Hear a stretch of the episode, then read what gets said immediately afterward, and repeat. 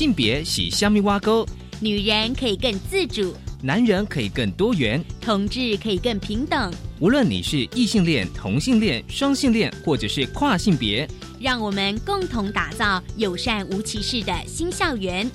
最没有尺度的声音，就在性别教育 Easy Go。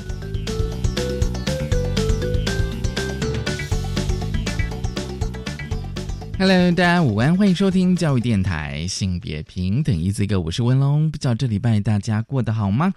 其实今天节目开始，我想跟大家稍微分享性别平等教育季刊哦。其实大家如果收到季刊的话，应该有非常多不同的感受。而最新一期呢是第九十一期。其实呢，性别平等教育季刊呢，它的创刊号是一九九八年的二月，当时是两性平等教育季刊。二零零四年呢。就更名为性别平等教育季刊。稍后性别大八卦，想跟大家来聊聊性别平等教育季刊。而今天的性别慢慢聊，想跟他介绍的是一本书《枕间里的女人二》，这是第二本。很高兴我们邀请到了作者林静怡医师来跟我们分享他的作品《枕间里的女人二》。我们先进行性别大八卦。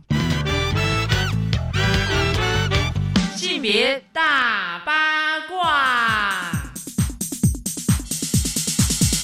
今天性别大八卦，想跟大家聊性别平等教育季刊。这是一本非常非常非常重要的刊物，对于我们的性别平等教育。其实性别平等教育季刊已经有二十三年了，而最新一期是第九十一期。大家如果有看到纸本版的季刊，会不会有？惊艳的感觉，因为从第九十一期开始呢，是由这个新的团队来接手。通常一个总编辑他会先接个两年哦，就是未来两年。而八期季刊呢，都会有一些方向跟主题。而我觉得九十一期比较特别，就是刊物的封面全新改版，不只是封面啦，我觉得整个的那个编排版面的设计哦，因为季刊呢，就是除了提供线上阅读之外呢，像它纸本版的封面跟封底，第九十一期呢，刊头的题。字呢是知名的书法家何景窗的文字哦，他在了解这个季刊改版之后呢，就将他的字体结合艺术创作，提供呢几个大家来想象说这到底要怎么样去编排。尤其大家可以注意到性别平等哦，其实在封面呢是性别平等嘛，可是呢大家如果转过来封底的话是性平别等。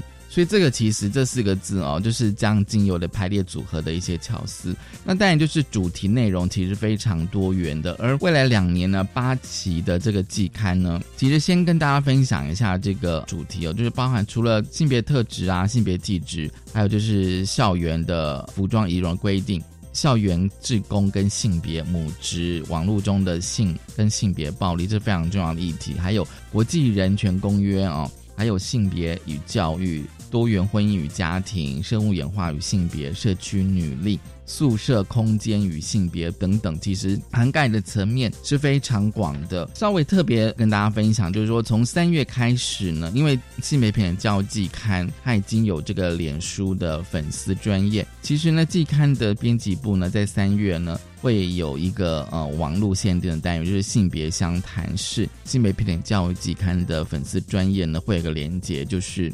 一个匿名的抒发空间，也就是说，如果你有性别相关的疑难杂症而不知道怎么处理的话，比如说我的学生笑我很娘哦，这句话就知道说其实是老师被学生取笑很娘，性别特质。那另外就是，当然就是我很喜欢一个人，可是大人们说大学之后再说，就是比较像情感教育或亲密关系。我的小孩好像是同性恋。家长跟这个同志教育，所以呢，性别平等教育季刊呢，在网络上提供匿名的抒发的空间。那不管你是老师、家长，或者是学生，或是其他的任何身份，只要在比如说教育现场、日常生活或任何情境地点，只要是跟性别相关任何的议题呢，都欢迎匿名投稿。那连接呢是在性别平等教育季刊脸书的粉丝专业。那性别相谈室呢？就是这些性别大小事呢，会在每周日的晚上八点跟关心性平教育，就是大家可以去分享跟交流哦。所以呢，就是性别平等教育季刊，他们目前就想要制作一个性别相谈室，搜集性别相关的所有的大小事。每周日晚上八点，就是今天开始跟大家分享的性别大八卦。稍回来，性别慢慢聊。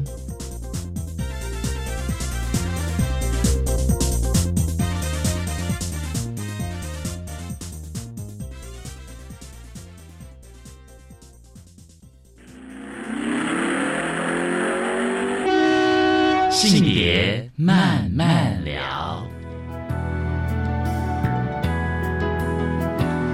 欢迎再回到教育电台性别平等一四个，我是温乐。我们将进单元是性别慢慢聊。今天慢慢聊刚聊什么呢？今天慢慢聊刚聊的是一本书哦。先跟大家报告一下书名《枕间里的女人》哦，这是第二本。那表示说还有第一本哦。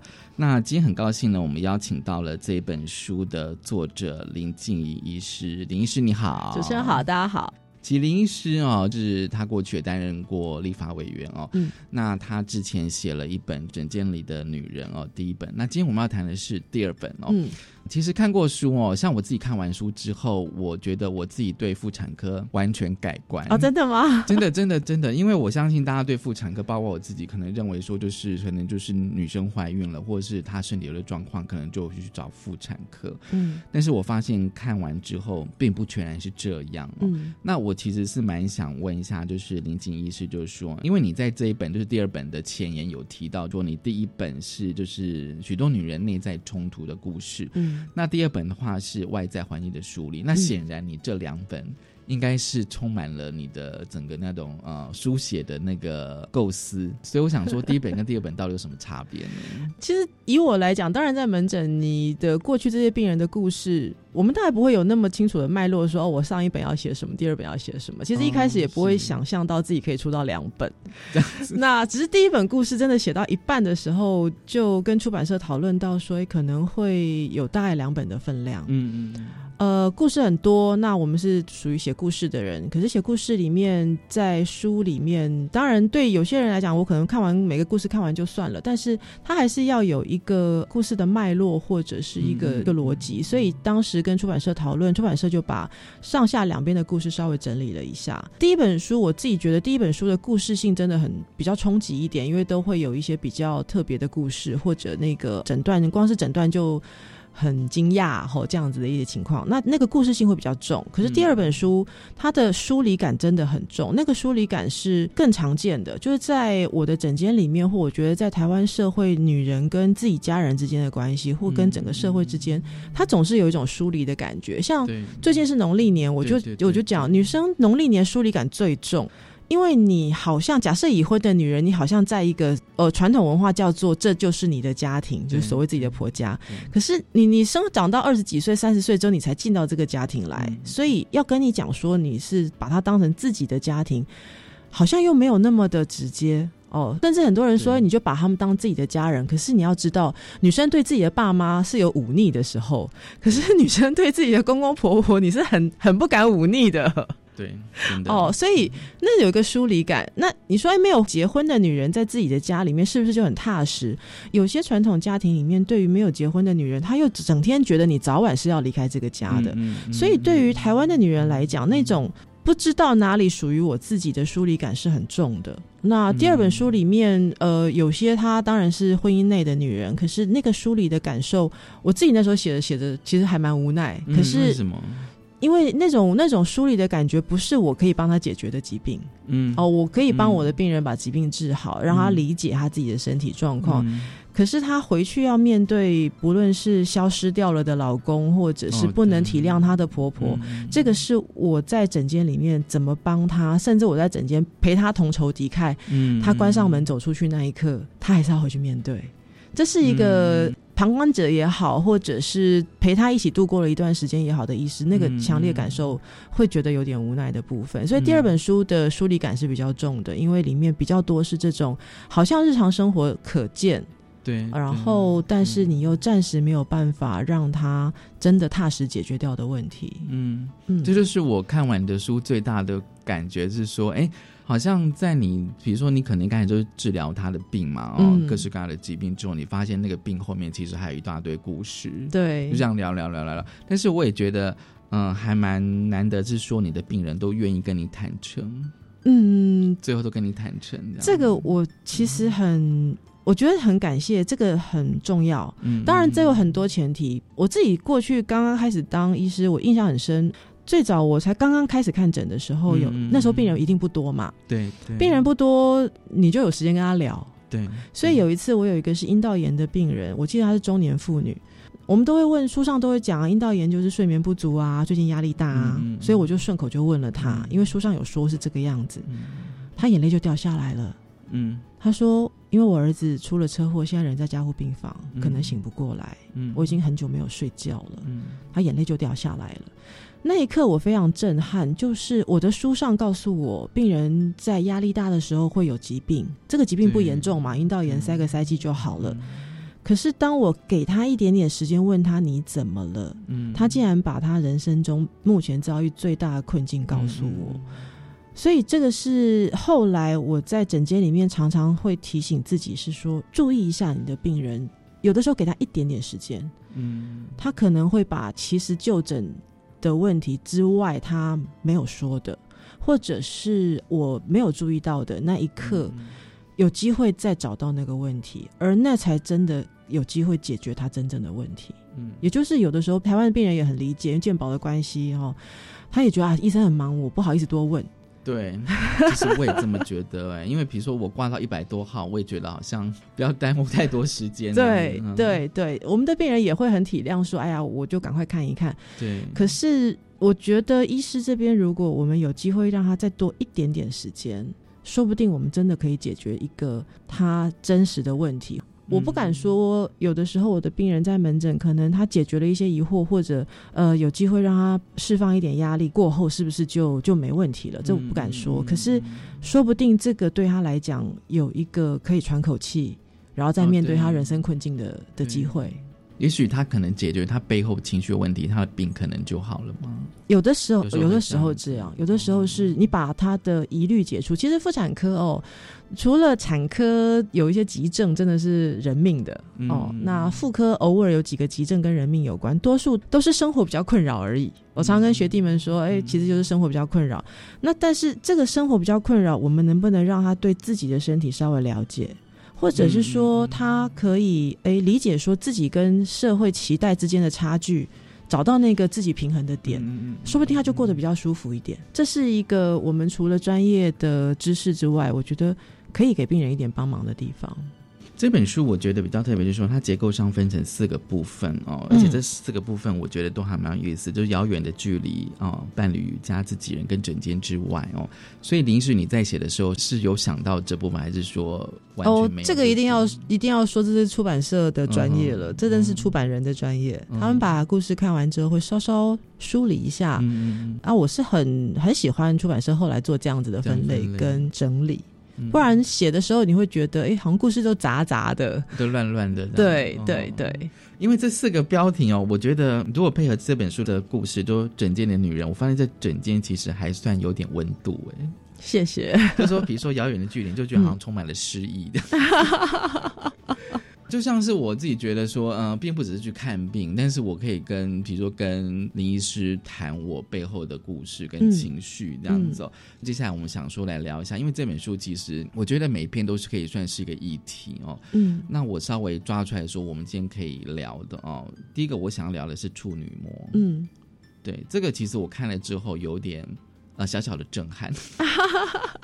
虽然我知道那个不是膜了，对，我真的很，其实我一直很高兴可以看到男性读者对这个书的反应。嗯哼，因为我写的都是女生的故事，而且我我常常都要承认说，我觉得我故事里面或我认知到的男性角色是模糊的。嗯当然，这个模糊可能是我在整间里面没有机会让男性角色清楚，或者是说，在女人怀孕啊、妇科的世界里面，男人就是模糊的。好像过去在这些议题里面是这样。所以他们，比如说这些女女生来看诊，他们的比如说男友或者是先生嗯都没有，大部分都没有来嘛。呃，有些会啊，会产检多数还是会来，只是当然啦，可能他们也觉得这是女生主场，嗯所以他们就推到比较后面，哦或者是说有一些这个男孩子，尤其是青少年怀孕的那个男孩子，他就会推到更后面，因为在他跟这个女生还有医生之间，还有他的妈妈跟那个女生的妈妈。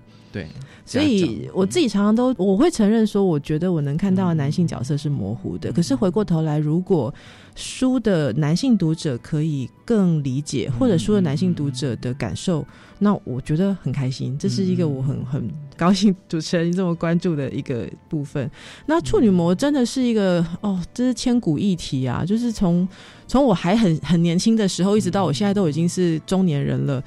你不觉得每一代的年轻人都还在谈这一题吗？对，我们都每次现在大家都批评年轻孩子说：“哎呀，你们现在都很早就性行为啊，你们都很乱啊。都很赶啊，并没有啊，他们还是对于这件事情是一个不断被讨论，而且对有一个在意的东西。那当然了，我书里面那几个故事，其中一个是很早的。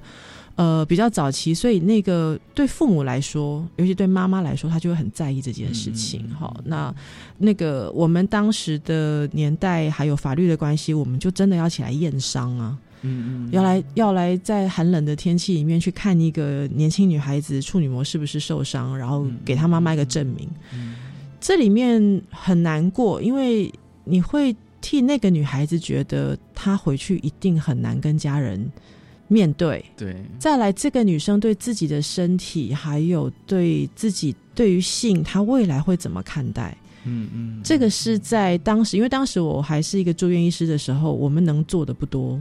嗯，我们能给那个他的妈妈或跟他帮助的部部分不多，所以那个无力感会有点重。可是这也是为什么到后来这几年，呃，临床工作里面遇到这个议题的时候，我不论跟自己的学生或者跟我自己病人，我会想希望有一点点时间，如果需要谈的时候，我们就把它讲清楚。嗯嗯哦，所以比方说我诊间有一些是真的没有性经验的女生，可是她能够理解我帮她做的检查，或她有些检查必须做，我们不需没有必要去为了这个动作而耽误你的病情。嗯嗯，这个是一个在说实在，我必须说，在临床教育里面啊，嗯我们都教育年轻医生说，如果病人是没有性经验，你你不可以跟他内诊。这个是你说这是保护病人吗？这可能是保护医疗人员，嗯因为你怕纠纷。嗯可是这对病人不是好事，因为他假设这样子，她是一个没有性经验的女生，她或者是她跟你说她没有，她不方便跟你承认她有，你会有一些诊断是没有办法帮她做的，病人会误诊的。嗯哼所以这是一个呃蛮有趣，可是其实当然以女性主义来讲，就会去讨论、去论战那个所谓性别的议题。对啊，但是回到最根本说，嗯。女性的身体自主或者疾病的立场，这个在文化上不该是阻碍，在生理上更不应该是一个我们阻碍了诊断的东西。嗯，对。而且像我看了那个验伤的那一篇哦，嗯。让我觉得就是说，你对于那个小女生最后跟她谈话，嗯，对，然后你刚刚讲说你很棒，我觉得那三个字把整篇都完全都颠覆掉了对，吗？整个突然那个，我相信他应该会得到一些力量从你这里这样。子。呃，我要补充一下哦，因为我不是把一个未成年有性行为的女生就特别鼓励她你很棒，嗯是这个女生她，我趁她妈妈不在的时候问她你有没有避孕，对对对对，她说有，她自己先有跟医师讨论过，然后她很正确的使用了口服避孕药，嗯嗯嗯，她的男伴也用了保险套，也就是他们在尝试性的这个动作之前做了他们可以做的重要准备，对，所以我很肯定他。我觉得他其实对他自己的身体做了负责，嗯对啊，这是一个很不容易的事情，嗯因为即使我们到三二三十岁的女孩子都不见得做得到这样的事，对，所以当天就是趁妈妈不在的空档，嗯赶快确认一下这件事情。为什么？因为他的妈妈在场的时候，妈妈会非常愤怒，可能很难谈这件事。嗯。对而且他是很惊讶的看着你，对，他想说，我我其实我自己在想啦，就是说他会觉得怎么会有大人是这种反应？是因为这件事，通常对青少年来说。医生都是站在爸爸妈妈妈妈那边的，嗯嗯但是这也是我们在青少年医学受的训练里面会提到说，如果这样子，可能他真正的问题他不敢告诉你。嗯嗯嗯那、站在医师的立场，我们会希望用各种各样的，当然在法律允许的情况之下，尽量帮助我的病人。嗯，哦对，所以，怎么样让青少年愿意信任你，或者至少像那个小女孩，我问她这些问题，我是希望确认她能够保护她自己。嗯嗯嗯，这是一个我觉得在嗯医疗里面，或者甚至当然，我可能给了她一点情绪上的支持，嗯嗯这个是医师可以做得到的事。嗯，对，我觉得还蛮有力量的啊，就是说，呃，妈妈那边的目的也达到了，嗯但是你也给这个小女孩一些那种，比如说资讯或者是一些能量给她嗯这样子。我希望可以这样。还有那个胎儿的性别哦，那个其实是我一直搞不太懂的哦。虽然我以前也读过一些文章，也是讲那个胎儿性别，嗯但是有时候看一些文章都比较是论述性的。嗯可是你嗯这个，比如说像我婆婆说的那一篇，就让我嗯觉得说那个是充满了怎么讲，就是有血有肉的故事。嗯，很残酷，对不对？对对对因为她在怀孕是非常高度的生命危险，嗯可是嗯婆婆每天都跟她讲说：“你不生一个孙子给我，我是会死不瞑目的。”嗯这个压力只会压在女人身上。我曾经遇过我们在做人工生殖技术的医师对对男医师，因为嗯其实人人工生殖技术会牵涉到讨论性别，哦嗯，当然它会牵涉到第一个事情就是所谓家中的传宗接代压力，一定要生小孩。对对。可是其实其中还有一部分，有的病人就会很诚实的问你说，那可不可以是男的？嗯嗯嗯，好、当然我们在法律上理论上是不能挑选。这个部分我曾经听过，在做人工生殖的男医师就说：“哎呀，这个都是女生自己要的啦。嗯嗯哦，我我我就没有看过她老公跟我要求这个事情啊。嗯嗯可是我们所有只要是有经历过婚姻的女性，或者在比较了解病人的女性，我们就会知道说，这些女生的老公当然不会有感觉，因为这个压力会从婆婆给这个媳嘛妇，甚至我在诊间遇过是。这个女孩子自己娘家也会给她压力，因为娘家会觉得，如果你没有做到，我们就对不起人家，不好意思。会有这种说法，也不知道有为什么，觉得不能给人家一个交代 当然，要跟几十年前比，我觉得有越来越好。嗯嗯嗯我在诊间也有很多爸爸，他抱着他女儿，真的是眼泪掉下来，嗯很高兴自己有一个女儿。但是这个社会的这种压力，其实真的还没有完全解除。嗯嗯嗯，而且这个完没有完全解除，甚至可以残酷到，就像我刚刚讲的那个故事里面是，有些故事那个婆婆是比较客气一点，就听到这一胎怀的是女婴，她就说：“哦，没关系啦，再来一个就好了。”这已经是婆婆能做出最大的善意了。嗯哼哦，就是他没有生气，他只有说：“没关系，你再努力一下。”嗯这是他的善意。那再残忍一点的那个故事，他真的就是说我我不论如何，你就是要生出一个孙子给我，这是很残忍的事情。嗯你也会看到这个故事。我我有时候跟我的病人说，哎，这个年代很有趣哦，大家都不是媒妁之言，对啊，都是好像谈感情去结婚的，对而且去结婚之前还说两个人就是谈得来啊，什么契合啊。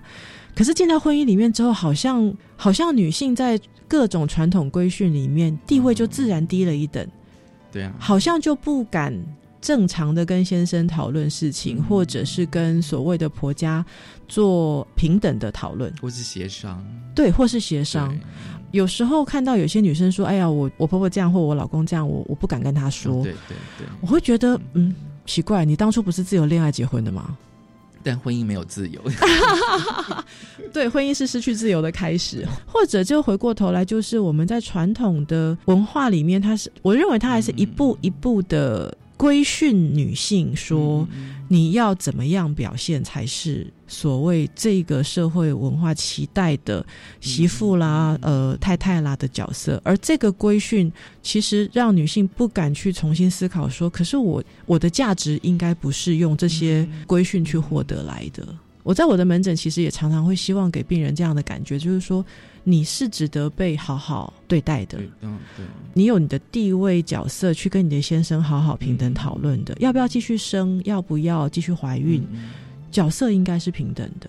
韩国在之前 World Bank 做过一个研究，它跟台湾类似，有一段时间就是女性受了高等教育，经济余裕比较好，这个时候家里面所谓理想小孩的数量变少了，嗯，因为以前大概三个四个，对对，现在大概都觉得理想数量大概一个两个。嗯当理想数量变少的时候，如果没有特定的理想性别，大概就比较男女均衡。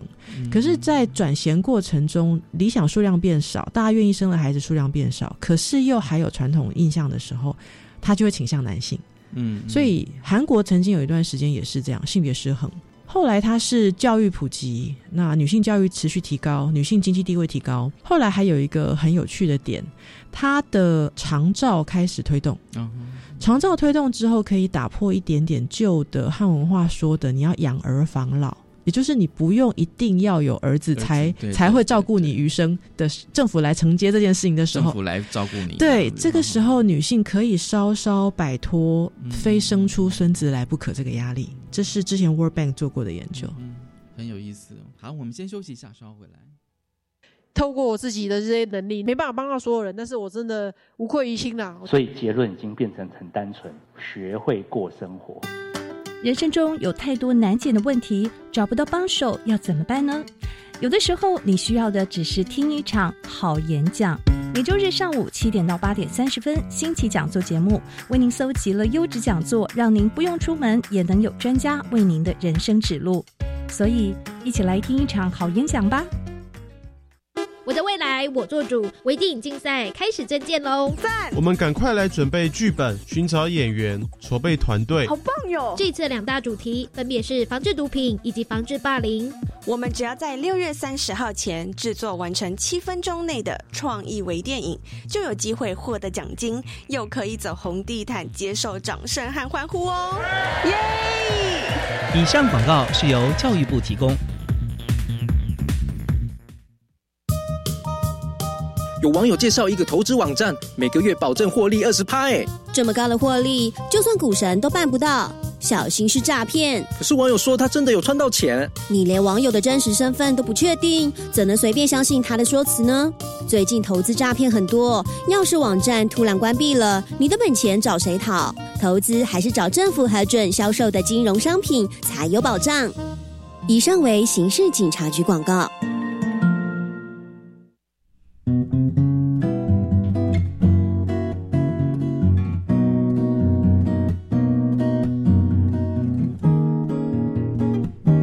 我是苏命苏米恩，你现在收听的是教育电台。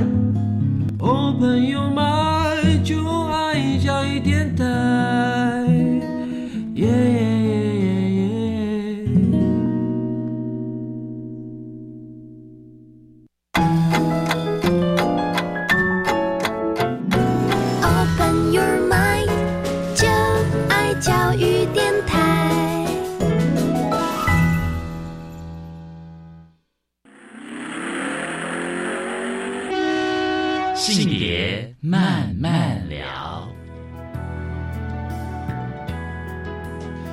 欢迎再回到教育电台性别平等一字一个，我是温龙。我们先进入内容性别慢慢聊。今天慢慢跟他聊的是一本书《枕间的女人》哦，这是第二本。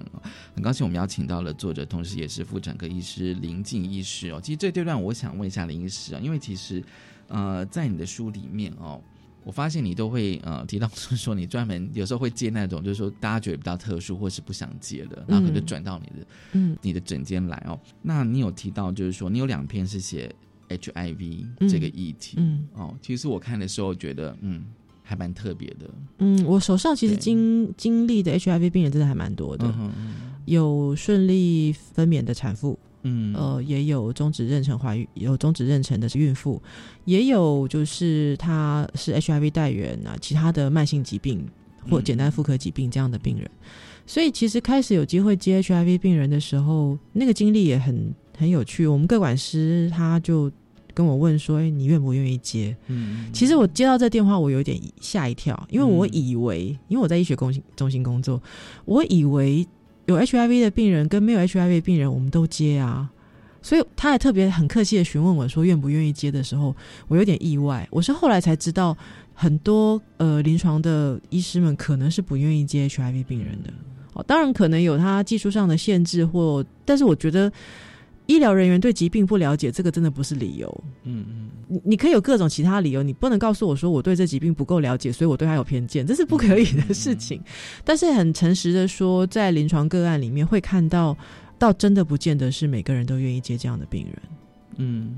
所以当我看到你写说你愿意接的时候，因为当然就是其实说说真的，我第一次看到有人写这样子的东西，嗯，就是怀孕跟 HIV，嗯，对，那这两篇让我看到说，就是像差别性那一篇哦，嗯。就让我看到整个医院怎么去看待这个 HIV 的孕妇，嗯，对，然后你自己的想法，嗯，因为其实 HIV 孕妇的照顾是，她有她必须要一个团队，嗯嗯，他要有感染科团队、小儿科团队、妇产科团队，嗯嗯，整个团队如果运作的顺利，我们可以把病人照顾的好好的。嗯，所所以像我们之前那个例子，我就觉得哎，经验蛮愉快的，因为整个最后最重要的事情就是妈妈可以好好被照顾，然后新生儿没有被感染，这是我们最大的目标。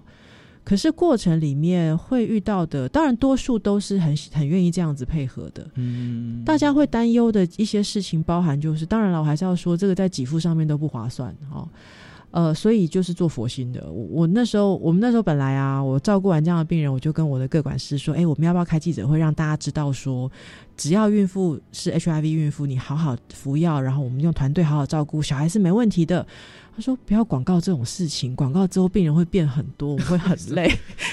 政府政府给的补助又没有很多，这个做划不来。就是我们会愿意接，然后医院会愿意做，但是不会有人觉得大张旗鼓说我们很欢迎这样的病人的时候，这样反而会造成其他医疗人员的一些压力，这是很特别的状况。”那当然，我上我在那个差别心我也讲了。其实你要说像这样的孕妇，她如果排手术房排在最后一台刀，对对，根据呃所谓的感染控制的法规是合理的，嗯，只是你要不要这么做？好、还是说当天大家要在比方说开刀房成本你不计成本情况之下，你让他就是顺顺的在第一台开完，可是开完之后，这间开刀房今天就要关起来做紫外线消毒，后面不能接别的病人了。所以我自己虽然说这样的故事，有些朋友可能会觉得说，哇，你很侠气的愿意接这样子大家不愿意接的病人，我有时候还是要帮忙说，在健保制度啦，或者是医院成本的情况之下，这些都是要成本的。这个成本，病人端不可能知道，病人端也说实在，很多 HIV 的病人，他在整个社会氛围里面。有人愿意照顾我，我就很感动了。啊、他也不敢多要求，他要他还要生小孩，对他还要生小孩。那我们还要帮忙他把整个就是包含跟家庭之间沟通都做好等等。这些工作的细节是，这也是这几年有时候我在谈说健保制度里面，健保制度它能够让多数的人都能够得到基本照顾。嗯嗯。但是如果是像比较特殊个案的精细照顾，那个成本如果真的要算成本下去，呃，基本上愿意照顾的医院它就要不计成本。嗯，因为这绝对不会是划算的事情。嗯、好，这是我有时候还是要连带提一下，不希望大家特别去责怪有些愿不愿意接了，它还有一些成本上的考量。只是说这个怎么看待他，然后是不是这样的病人是一个你要怎么用平常心对待他？我自己在整个照顾的过程里面，我也觉得有时候很很难讲。因为如果是平常心，他就应该就跟大家用一样的器械住一样的病房。哦、对啊，对啊。可是你这样的所谓的这样的平常心，对于这样所谓虽然他是一个用药控制的 HIV 病人，病毒都测不到，对，他是一个病毒都已经测不到的 HIV 病人，我们在呃法规或者是制度里面，又可不可以把它当成是一般病人？嗯，好、哦，所以这很两难，因为之前我们在做呃这个立法院，我们在做人就是 HIV 相关的一些修法的时候，如果站在真正的平常心来讲，就理论上是不需要再有这个法了。嗯，因为当初我这个法是为了不要歧视，而且然后我们要有特殊的，可是它里面有一些特殊的规定，又说如果你是感染者，你不告诉呃卫生主管机关或不告诉你的医疗人员又不行。对，所以它有一点。介于保护立场，可是其实又不是真正的平常心。嗯嗯。所以像我这个呃照顾 HIV 孕妇，整个到她分娩顺利的这个过程里面，其实我自己也不断在思考，我们到底能不能用真正的平常心对待这样的病人？嗯，我们希望大家用平常心，可是这里面的一些保护政策，或者是帮他做病情的保护，又不是平常心。嗯，这是临床上面照顾所有每个病人都有他。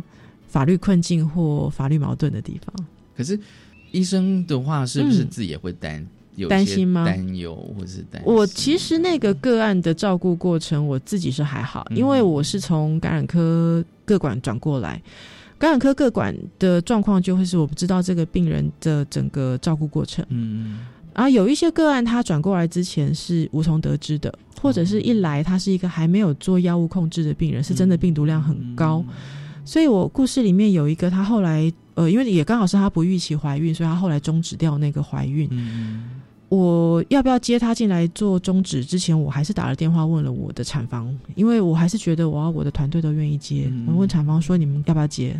哦，他们说可以。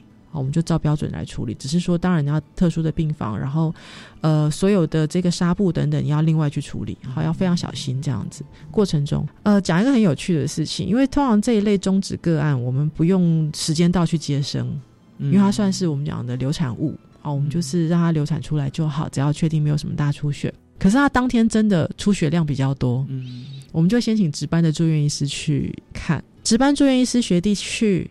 呃，后来护理师跟我说：“林医师，你还是来好了，因为学弟好像不太能处理。”啊，我就我就我就过去了。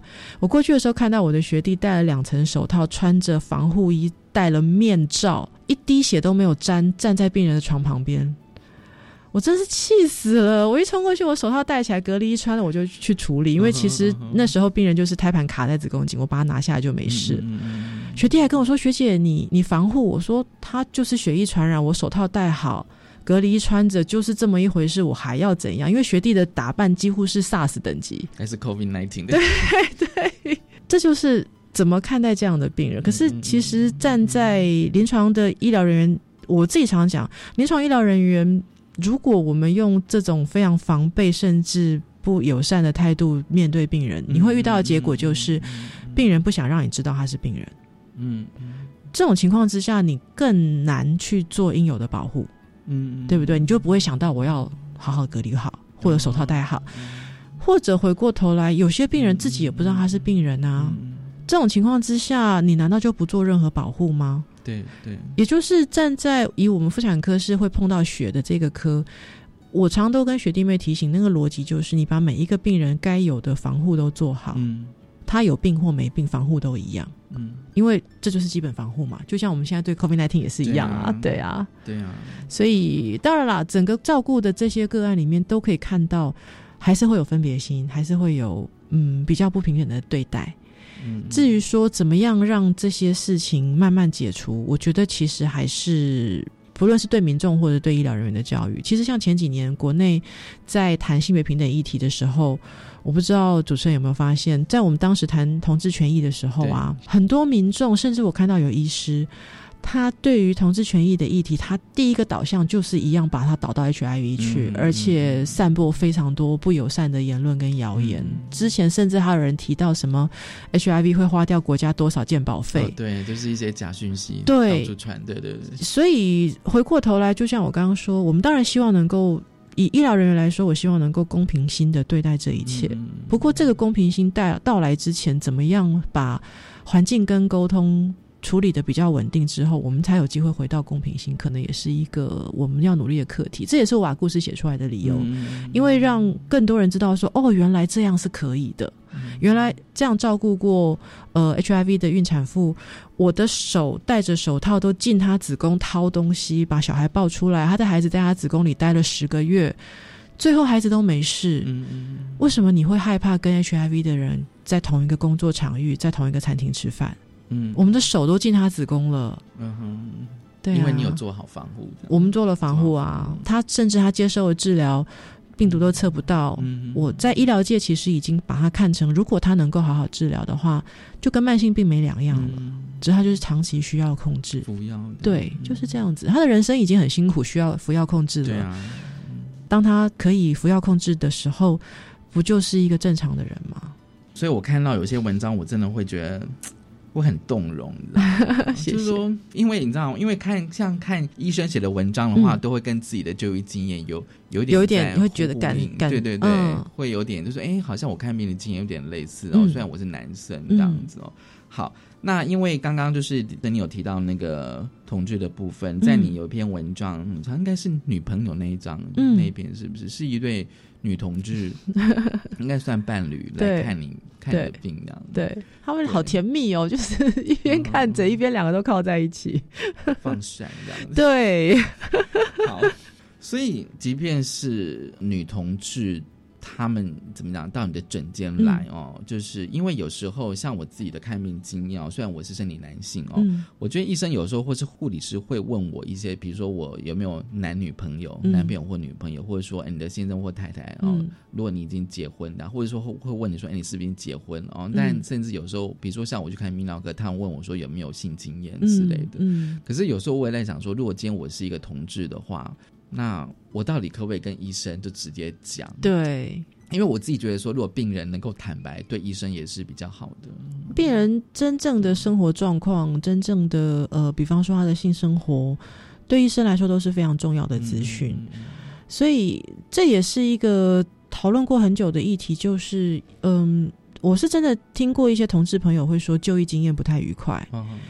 那就业经验不太愉快，以现在台湾的社会，真实的医师直接很赤裸的去歧视，我觉得可能相对已经比较少了啦，因为会被投诉嘛。对对。可是医师的不知道怎么讲，或者是不知道应该关注什么，可能是医疗人员比较常见的状况。所以，譬如说，嗯，我自己的经验里面，可能因为早年很早之前，我的临床工作里头，大概。有一两次是女同志来就诊，她大概发现这个医师可以接受，就是说这个医师并没有因为她是女同志，然后做出奇怪的表情，或者是什么。有一些医师可能会跟她说：“你这样不好啊，你要不要重新试试看男生？”有的医医疗人员会有这种，他真的不懂，所以他会觉得，对，会有一些医疗人员觉得，其实你要不要，你是不是弄错了？哦，他有些人甚至包含很多呃一般民众也是嘛，他觉得你是不是弄错了？对，说不定你其实是异性恋，你只是一时误入歧途。跟男生交往。对对对，很多会很多人会这样跟女同志讲。那一两次经验之后，大概在圈子里头，他们有大概讲说，这个医师不会有不友善的态度。所以我觉得蛮幸运的是，后来我诊间里面的女同志，她会很直接的告诉我哦，因为当然我的问法也比较不一样，我不会问说你有没有结婚。我会问的是你有没有性经验，哦，或者是你有没有性伴侣，就是一个很中性的词，没有太多去假设他的对象是男或女。这时候我的女同志病人会跟我说：“哦，我有女朋友。”这样我们就完全理解，那这样也可以知道我哪些部分需要帮你注意，可是哪些诊断可以排除。嗯嗯，这是一个互相之间医病互信。其实回到不论是同志议题或者是异性恋之间，医病互信就是能够给病人好好的诊断很重要的资讯。所以怎么样让医病互信在同志议题里头，我觉得还是回到彼此之间都觉得是一个可以信任的对象。嗯嗯。嗯，所以我的同志病人，或者是像我之前有跨性的病人，我第一本书有写了几个是跨性别的病人，我觉得这也是医疗人员的学习，因为我们在住院医师受训阶段啊，专科医师受训阶段是没有一个章节叫做女同志妇科的，嗯，因为女同志妇科的病人通常在门诊。嗯，那我们的住院医师受训阶段都是从住院病人受训起，所以住院病人你会有产科，你会有长肌瘤的，你会有呃开刀的，你不会有女同志妇科，所以这是我到临床的时候才学到的。另外一部分，像我们提到跨性的部分，也是我跨性的病人也是在临床门诊转来了，我才赶快去看这要怎么样去沟通。可是像跨性病人，比方说他生理是男性，他健保卡还是男性。可是他现在正在准备跨性成女性的阶段，他会转换对他会是女孩子打扮，非常漂亮女孩子打扮进来。这时候你在诊间怎么称呼他？好，我们很早，大概十多年前，卫福部当时的卫生署有一次，他要修一个规定，他要规定医疗人员称呼病人的时候，不要直接叫名字，要叫号码跟呃这个对，就是比方说哦，三号张先生这样子。刚好那一次他们讨论这个法条的时候，我有以专家身份去跟他们讨论。我说我跨性的病人，她就一身女孩子打扮，她也准备要当女生。你觉得我妇产科门诊整间打开门跟她说三号张先生，你觉得他站得起来吗？他可能会很。气氛吧，他会很生气的，真的，因为他就已经困扰在这个生理性别这么久，你还当众宣布他你生理上是男性，他又打扮成像女生一样，所以这是一个有经验过或你体会过这样的病人之后才能够去提醒到的一个事情了。那我觉得这是我在从医过程里面蛮幸运的，是有这么多病人给我们很多的提醒。当然，我也觉得我有责任把这些提醒告诉我自己的嗯同行们，说哎。照顾这样的病人的时候，我的经验是如此。或许你也可以参考看看。嗯，很特别哦。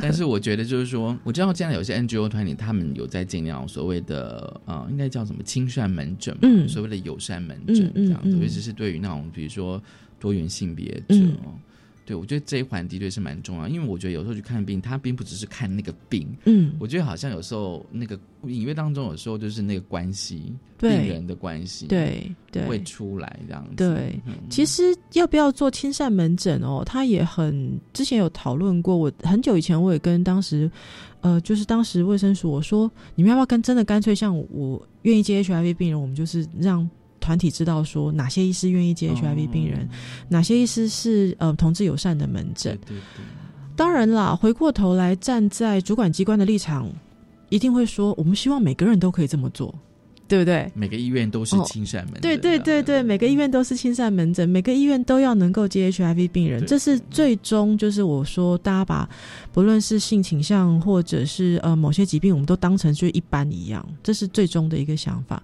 可是，在那之前，其实现实的状况是这样子的病人，甚至像人要寻求人工流产的病人，他是可能会碰壁碰好几次。嗯嗯，因为有些医疗人员真的他就是不愿意提供这样的服务、嗯哦。以单纯以人工流产来讲，比方说宗教医院就是不愿意提供的啊。哦对，啊，或然后不是宗教医院的时候，有些医疗人员他也是不愿意提供的。所以我们会在临床看到有些年轻女生，她会碰壁好几次，被医生或护理师一再的问或一再的跟她表示说你这样子我是不支持的，然后再把她转走。这是我会觉得她应该会很难过。那就来找林静怡还好 还有你。好，我们先休息一下，稍回来。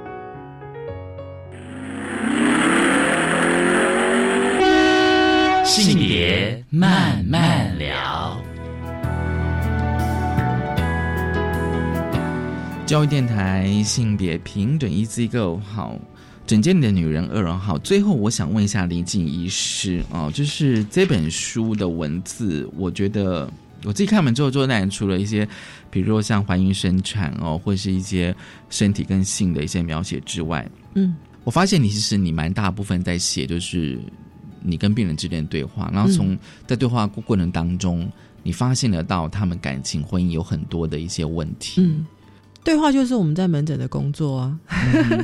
并不只是看病而已，我觉得并不只是看病而已。这就是我刚刚说，我会发现你给他一点点时间，给他，然后多问一点点，可能就可以发现病人疾病背后他所担忧的事情。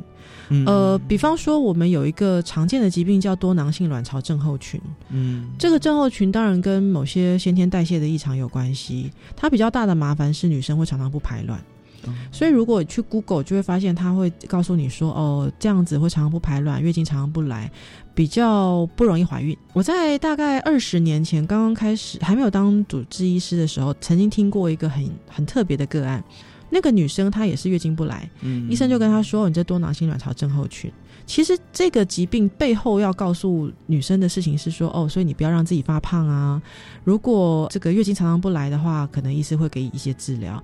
如果到了打算生育年龄的时候，那可能需要用排卵药帮忙她。哦，大概就这几个资讯而已。然后注意一些其他的并发症。可是那个女生，她医生给她这个诊断之后，因为她得到了一个资讯叫做以后不容易生育，嗯，她就跟男朋友分手，决定出家。嗯因为她觉得我以后，她的想法是我以后不能生育，这样跟人家结婚，家庭会不幸福，所以她决定，她决定出家。嗯，这个故事我很震撼，就是医师可能，如果你不知道病人对于疾病的担忧远远超过文字上面去解释这个疾病，你可能病人病会治好，或者他这个病可以不用治疗，可是这个病人会掉入另外一个其实人生里面非常痛苦的状态里面。嗯嗯。所以每一个诊断、每一个治疗，我在门诊都会觉得要给病人多一点资讯，是说，那你对于这个疾病的了解，跟你接下来人生走的路线，哦，怎么样去平衡这个事情，或者不要过度的焦虑。像我最近最常遇到的就是女生她去做一个叫做什么还剩下多少卵的存量的一个检测。我们叫做抗穆勒氏管抗体，它是其实是不孕症在做检测评估，说我这病人治疗的评估，可是后来她就拓展的很开。我遇到好多女生做完之后跑来我门诊哭说：“哦，我我的卵巢很老了，怎么办？”我问他第一件事情就是：“那你两年内有没有要生孩子？”因为卵巢排卵的功能就是生育功能，如果你两年内没有打算生孩子，你去测那个卵巢的年纪干什么呢？对，然后如果你的人生里面有打算生孩子，那就是那应该重新评估的是我的人生顺序里面，我如何生孩子跟我的读书或我的工作怎么样去平衡跟兼顾，或者先后顺序去做调整。可是我们不是，我们就叫女生好像在那个齿轮上一样，你现在念书不要交男朋友，念书，然后毕业工作啊，工作的时候突然之间叫你赶快去交男朋友，突然之间跟你说太老了不好生小孩，这个齿轮这样过去，每个女生都在一个人生好像永远赶不上的路。这是我在门诊常觉得说，跟每一个女生重新谈清楚你的人生方向跟你需要什么，可能她原来的疾病对她来说并不见得是困扰。你觉得最后还是刚刚我们一开始讲的那个情绪？我觉得情绪，多数妇产科其实真的会出人命的并不多啦。嗯哼。可是怎么样跟自己的身体可以很清楚的知道为什么？对你跟你的身体平衡的共处，然后知道我现在为什么要选择这样的治疗，或我现在为什么不做这样的事情，是因为我有什么理由？会让自己的人生不会一辈子都活在别人跟你说你为什么不这么做，然后你又不敢反抗，你也觉得自己不对，可是那又不是你要的人生。这样子的话，其实还蛮辛苦的。嗯。所以病人会常跟你来跟你聊天，这样我会蛮尽量在门诊。现在门诊比较没有那么多病人了，所以有机会可以聊。像现在有时候还要帮病人，就是把他吃的保健品 Google 给他看，说你看这个是宣称疗效，请你千万不要乱吃。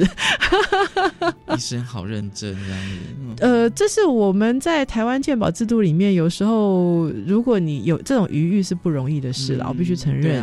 对，尤其是因为我们又没有很好的分级医疗转诊，所以大家觉得很好的医生，你就会挤在那个诊间。对，可是医师也很辛苦，是他想跟你多聊一点，他后面还有二十个病人。对，哦，所以这是有点两难的事情。我能够这么做，有一些其他的余裕啦，包含医院也愿意支持，包含我的病人也愿意配合。会有第三份吗？我怕第三本大家会腻。不过现在正在试着，已经跟出版社谈好，要再写一个跟中年女人有关的故事。对，因为我觉得我们这个世代的中年女人，刚好卡在好像比妈妈那个世代自由一点点，可是旧的观念其实都还在我们的身上。对，那你又面对到下一代的年轻女孩子，有一些年轻下一代年轻女孩子是不是有比我们更自由了一点？我现在看好像也不全然。嗯，就是旧的那些压力，好像从我这一代中年女人又回到他们的身上去，所以现在在试着想要写中年女人这一代的故事，期待。对，就是说从整间的女人哦，这第一本跟第第二本，然后再延伸到中年的女人这样子，嗯，真的还蛮期待。因为整间的故事，我觉得说它除了看病之外，我觉得反而就是呃，发掘出了非常多的女性对她们的身体啊，对她们经验，对她们亲密关系，或者是她们的婚姻关系。我觉得写出来的话，可以让我，我觉得至少让。生理男性更了解妇产科到底在干嘛，这样太好了，谢谢。今天真的很高兴哦，就是林锦医师来跟我们聊，就是《整天的女人二》。我觉得一跟二其实大家都值得去读。谢谢林医师，谢谢，谢谢大家收听今天的性别片，一直 go，拜拜，拜拜。When I look into your eyes, it's like watching the night sky or a beautiful sunrise. For there's so much they hold. And just like them old stars, I see that you've come so far to be right where you are. How old is your soul? Well, I won't give up on us, even if the skies get rough. I'm giving you all love. I'm still looking up. And when you're needing your space to do some navigating, I'll be here patiently waiting to see what you find. 'Cause even the stars they